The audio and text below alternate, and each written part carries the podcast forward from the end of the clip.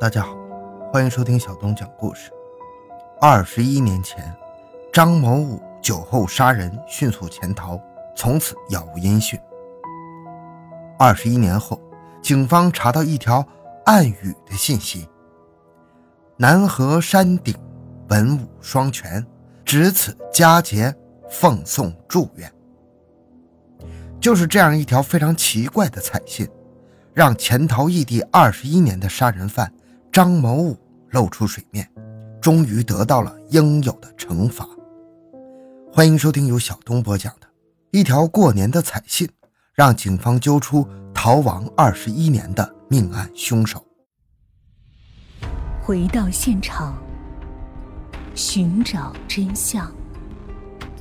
小东讲故事系列专辑由喜马拉雅独家播出。张某武是吉林白城桃北区的社会混混，在当地十分有名。道上人说他义气，但普通人则视其为凶神恶煞。他之所以如此猖狂，很大一部分原因是因为他的家庭。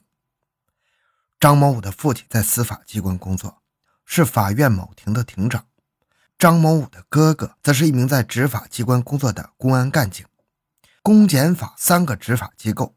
他家就占了两个，因为从小被溺爱，还有家庭教育的缺失，造成了他嚣张跋扈的性格，被人称为“小老五”。在二十五岁之前，这个家伙因为盗窃进过两次监狱，只不过监狱的教育没有让他改邪归正，走上正途，反而他是到处吹嘘炫耀自己的资本，即便是进了局子，他也有能力走出来。当地人提起张某武，都是十分的头疼，惹也惹不起，打也打不过。就算告上警局，事情不大，人家也能安然无恙的走出来，反而自己要随时承受被报复的风险。因此，对于张某武，大家都是能躲就躲。然而，麻烦并不是你想躲他就不找你的。在一九九七年八月二十二日晚，张某武和他的狐朋狗友在外面聚餐。喝的着实不少。聚餐结束后，张某武一个人顺着马路闲逛，人们看到张某武纷纷四处躲避，生怕这个浑人找自己的麻烦。而张某武还明明得意，认为大家这是惧怕他的威严。他很快来到了一家洗浴中心附近，在这里他发现了一个人，这个人是黄警官。黄警官是白城市中级人民法院法警支队支队长，作为一线的执法人员。自然没少和当地的小混混们打交道，而且黄警官刚正不阿，对这些人从来不会网开一面。张某武看到黄警官后，想起酒桌上自己的小弟曾说他与黄警官曾经结下了梁子，而张某武当时还一拍胸膛，表示要为小弟撑场子，为小弟出气。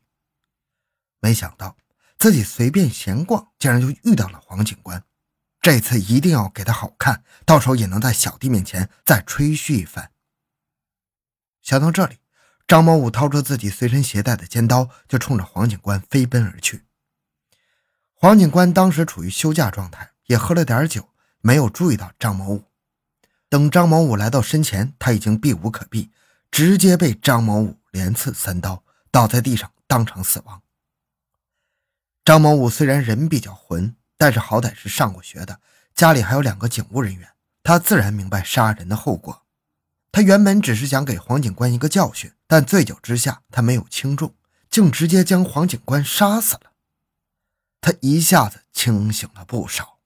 如果自己留在这里，即便是老爸和哥哥也没办法保住自己。他没有任何犹豫，迅速从现场离开，从此销声匿迹，再也没有出现在公众的面前。虽然他撤离迅速，但是附近依然有目击者，他们亲眼看到了张某武行凶。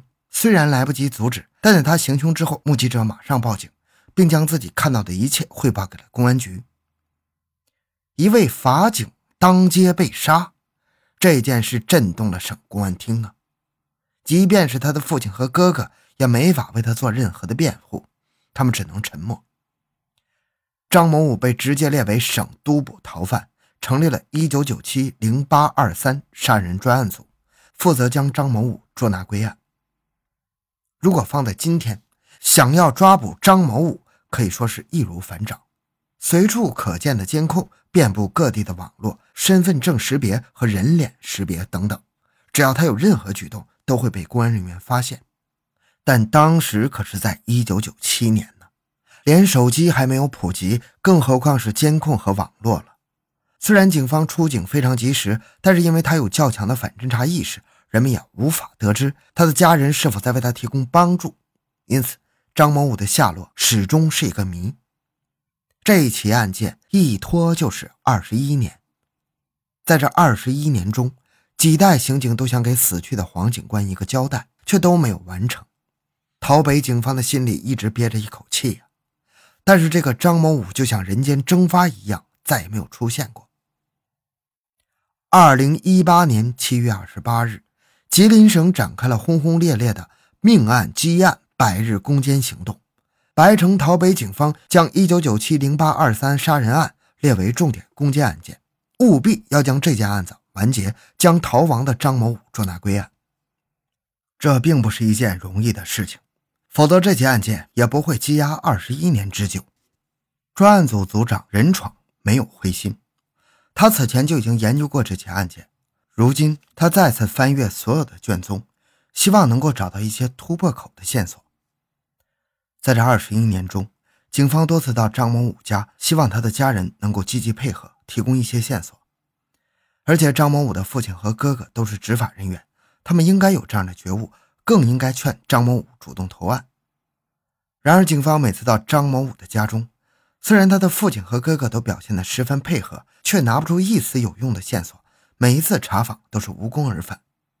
不过，任闯相信张某武一定还活着，因为张某武的哥哥曾多次提到，家里早就和这个杀人犯弟弟断了联系，而且听说张某武在外地得病去世了。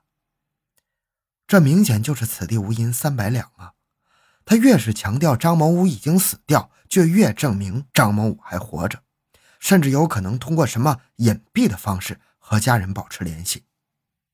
任闯认为，犯罪分子隐藏的极深，警方如果用常规手段去追查，肯定没有效果。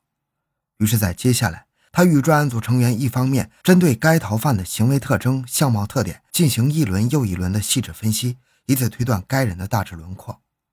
一方面通过秘密手段近距离接触逃犯亲属，希望能从中获得有价值的信息。与此同时，专案组调阅了张某武1987年的盗窃卷宗，希望能够查到有用的线索。不过，当年的卷宗里只记录了张某武是一九七零年生人。由于当时判张某武缓刑，因此卷宗里并没有张某武的服刑信息。对于这次判刑中有没有什么徇私枉法的猫腻，由于时间久远，已经无从查证了。任闯等人三管齐下，只要有一方面能够有所突破，他们就能顺藤摸瓜找到凶手。然而，这三方面没有任何新的线索，反而是在对其亲属的信息排查中，专案组找到了一条可疑的内容：张某武的一个女性亲属手机上曾经收到过一条彩信。当时正值新春佳节，而这条彩信上除了图片，还写着“南河山顶，文武双全，值此佳节，奉送祝愿”。这句话粗看似乎就是一个春节的祝福话语，但是仔细看起来，似乎又毫无逻辑。什么是南河山顶，和文武双全又有什么关系呢？不过这句话之所以让任闯十分警惕。还在于这句话的这个“武”字。张某武的案件困扰任闯太长时间了，连吃饭睡觉都在想着张某武的案子。这句看起来毫无逻辑的一句话，让任闯高度警觉。这条彩信的真正意义是什么呢？任闯此时有一种感觉，破案的关键就在这句话，胜利的曙光就在眼前。但他始终却抓不住，于是任闯就闲着没事开始念叨这句话。终于在一天午饭之后，任闯灵光一闪：如果把这句话反过来念，南河会不会是河南？而山顶会不会就是顶山？河南什么顶山呢？那不就是河南平顶山吗？虽然这只是任闯的猜测，但这份猜测也并非没有任何的依据。张某武是有这样文化水平的，写出这些暗语也并非不可能。为了不放过任何一个线索，专案组马上调取了发送彩信的手机号码，查到了手机号的所有者张文。